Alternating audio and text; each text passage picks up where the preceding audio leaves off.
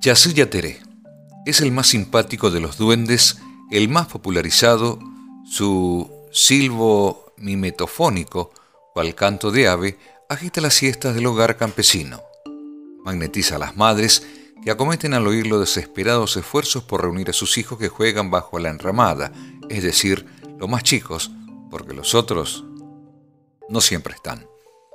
Este duende travieso de la siesta, de deslumbrante belleza, cautiva con su gracia y los niños lo siguen. Jugando y gustando frutos y miel se alejan de sus padres.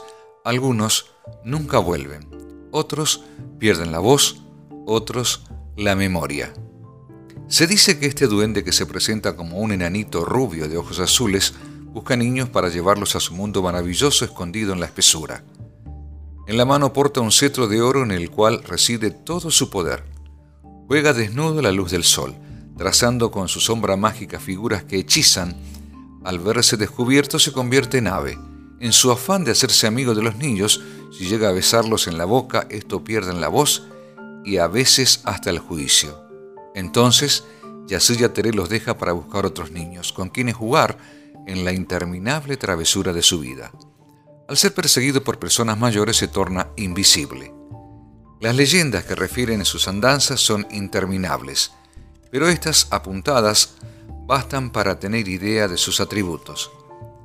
Su poder, su fotomimetismo, lo relaciona muy estrechamente con un ave que raramente se deja ver pero que ronda las casas de campo.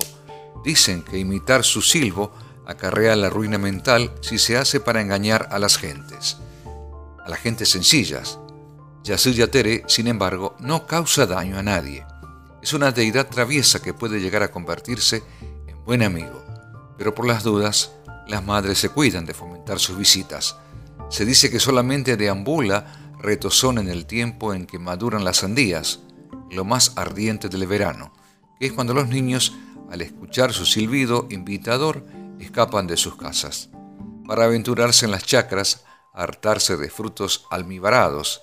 Algunos no vuelven, para desencanto de los suyos.